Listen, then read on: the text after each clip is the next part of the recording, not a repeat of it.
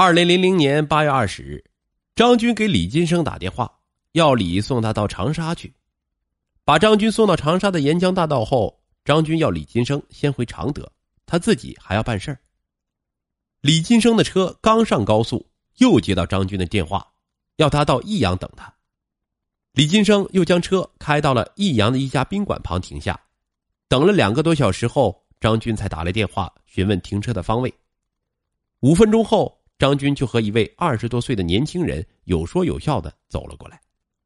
张军向年轻人介绍：“这是胖哥，家里开个馆子，又有小车，今天我们一起到常德豪赌一场。”于是年轻人就和张军一起上了李金生的车。当车驶到常德时，李金生问：“到哪里去？”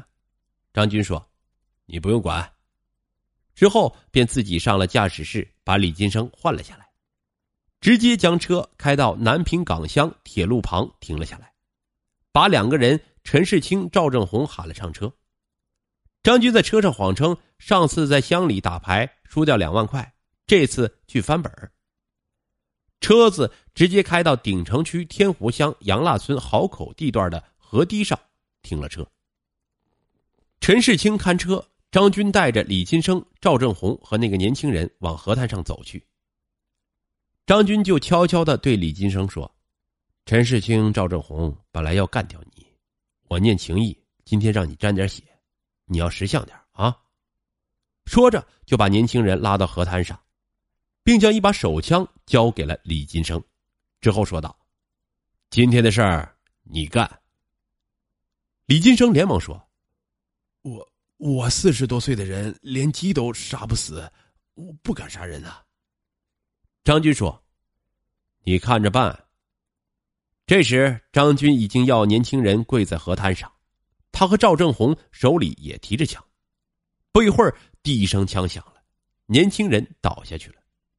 接着，赵正红和张军又朝年轻人的头部和背部各补了一枪。杀人后，他们脱下年轻人的衣服，绕道。回到了常德。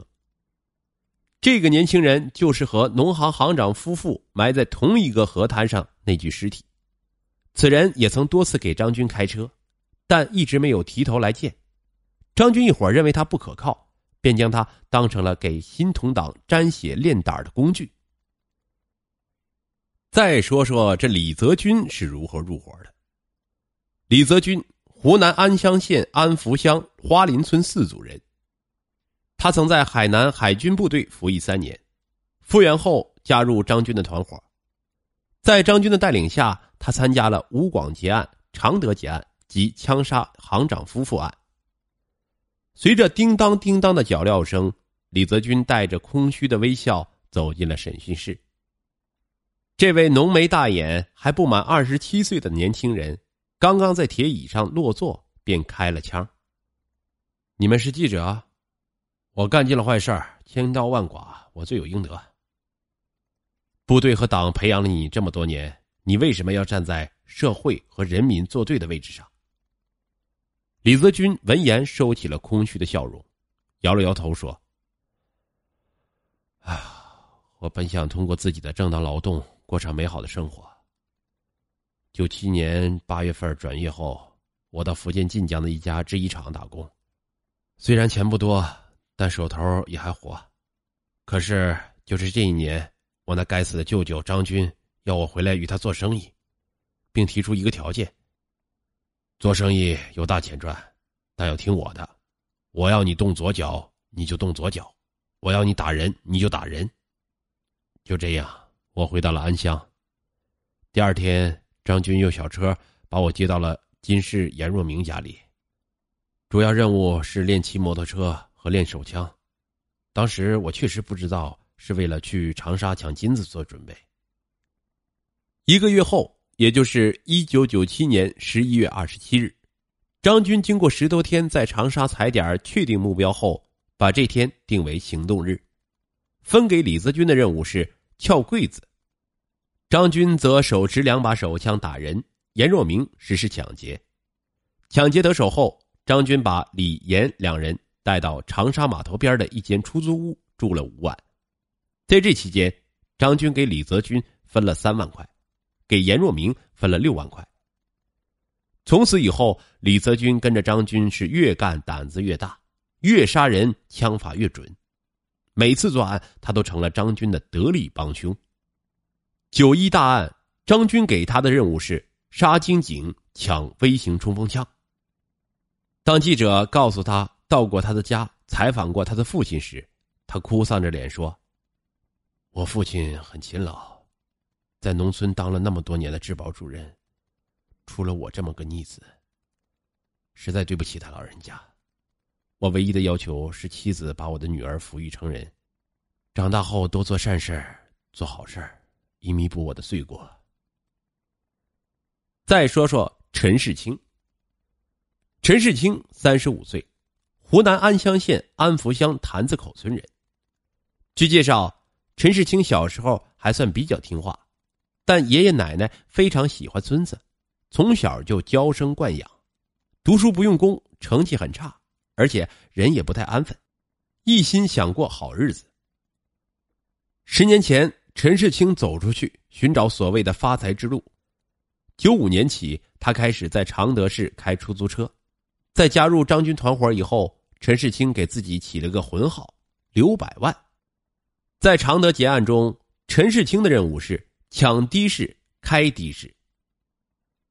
公安部发布 A 级通缉令，通缉张军犯罪团伙二号人物陈世清。通缉令要求，各级公安机关务必认真部署，不遗余力将其缉捕归案。陈世清绰号刘百万，刘经理，一九六五年十二月二十八日出生。湖南省常德市安乡县安福乡坛子口村三组人，身份证号码是四三零七二幺一九六五幺二二八五八幺零，身高一米六三左右，会驾驶和泥瓦匠技术，单瘦尖脸，皮肤较黑，左脚小指缺失。公安机关希望社会各界和广大人民群众积极提供线索，配合协助公安部门将陈世清缉捕归案。公安机关严格为举报人保密，提供可靠线索，协助公安机关抓获陈世清的举报人，公安部将给予五万元人民币的奖励。十月七日二十二时四十分，被公安部 A 级通缉的湖南常德九幺惊天大劫案湘渝鄂系列杀人抢劫案主犯陈世清，在常德安乡县被缉拿归案。至此。张军等犯罪团伙被一网打尽。常德九幺惊天大劫案和湘渝鄂系列特大杀人抢劫案宣告圆满破获。湘渝鄂系列持枪抢劫杀人案被列为全国第一大案，其跨越时间之长、地域之广、作案次数之多、死伤人数之多、作案手段之残忍，均系我国建国以来所罕见。九月二十五日至九月二十八日，湖南省展开全省大搜捕之后，全省警方并没有在国庆期间放松搜捕工作，而是加强侦控力量。预计陈世清无处藏身，有返回安乡及常德的重大可能。不出湖南警方所料，陈世清终于自投罗网。十月七日晚十时十五分，安乡县公安局根据陈世清连襟李传刚。和其岳母魏成兰及群众举报获悉，陈世清于当晚秘密从外地潜回安乡县安福乡东堡村，并躲藏在李传刚家屋后的菊园内。为便于公安机关抓捕，李传刚、魏成兰在给其煮鸡蛋吃时，规劝其投案自首，并巧妙的大声喊：“陈世清，蛋煮好了！”通知了周围群众。早已被公安机关发动起来的群众发现陈世清潜回后，一边将其团团围住，一边迅速向公安机关报警。接到报案后，安乡县公安局局长李卫和火速调集警力赶赴现场，秘密将李传刚家周围团团包围。插翅难逃的陈世清见走投无路，不得不举手被擒。陈世清被捕后。湖南省公安厅副厅长唐中原率员连夜赶到现场，对陈世清突审。据陈世清交代，九月六日，陈世清在鼎城区武陵镇逃脱围捕包围后，先后逃到湖南益阳市区、澄江县、南县、石门县、汉寿县、湖北省石首市、公安县和重庆黔江等地，专拣偏僻的乡间小路，风餐露宿，东躲西藏。所逃之处，军舰设卡缉捕，风声紧，便于十月七日下午从湖北鹤峰县逃回了家，躲藏在一个芦苇丛中。天黑后，悄悄窜至连襟李传刚家屋后的菊园内。想回家看望子女，并筹集潜逃经费，不料被如神兵天将的公安民警和众志成城的群众齐心协力给逮个正着。